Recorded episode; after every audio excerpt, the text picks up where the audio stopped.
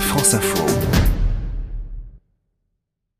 Dans un souci de mettre toutes les chances de son côté et d'éviter la panne toujours désagréable sur la route des vacances, que ce soit sur une petite route de campagne ou bien sur une autoroute bondée, il est bon de procéder ou de faire procéder par un professionnel à quelques vérifications, lesquelles les précisions de Sandrine Bouillet, directrice du centre Noroto de Thièbe-et-Lépine. Au moment du départ en vacances, quelques jours avant, on ouvre son capot et on fait plusieurs contrôles. Donc on vérifie le niveau d'huile, toujours à froid, le niveau de refroidissement ainsi que le niveau de lave-glace. Deuxième chose importante, c'est vérifier l'état de ses pneumatiques avant de partir. Deux choses importantes, on vérifie l'état de pression et l'usure des pneumatiques. Et si nécessaire, donc pensez à les remplacer.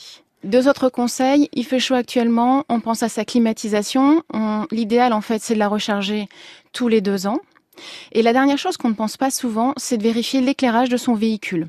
On fait le tour, on vérifie les feux stop, feux de croisement, feux de position, les clignotants, et aussi on vérifie la visibilité, euh, le pare-brise surtout, et bah, des glaces C'est aussi la raison pour laquelle le groupe Noroto a décidé de proposer des stages d'information sur les dispositions à prendre en cas de départ, des stages d'information sur une demi-journée ouverts à tous. Sandrine Bouillet. Ce sont des cours gratuits pour apprendre à entretenir sa voiture. On va apprendre à vous faire vérifier l'état de vos pneumatiques, on va vous apprendre à contrôler vos niveaux, on va vous apprendre aussi à faire d'autres points de contrôle tels que l'éclairage, les bails d'essuie-glace et de vérifier votre pare-brise. Donc ça se passe le samedi, ça dure à peu près 1h30.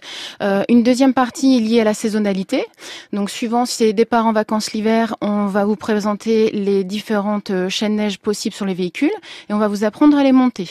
Et l'été, on propose bien souvent en fait euh, le côté plutôt plaisir, entretenir la carrosserie, l'intérieur et l'extérieur de l'habitacle. Pour connaître les dates de ces stages automalins, c'est leur nom, il suffit de se rendre sur le site noroto.fr. À noter encore que la marque au chevron, Citroën donc, s'est installée tout ce week-end pour fêter son centenaire dans le parc du château de la Ferté-Vidame en Eure-et-Loire. Au programme, exposition de ces voitures qui, comme la 2 chevaux ou bien la DS, ont fait la renommée de la marque. Deux véhicules d'ailleurs qui font la une de ce superbe ouvrage d'Aurélien Charles intitulé Citroën, un siècle d'aventure, séparé aux éditions Larousse.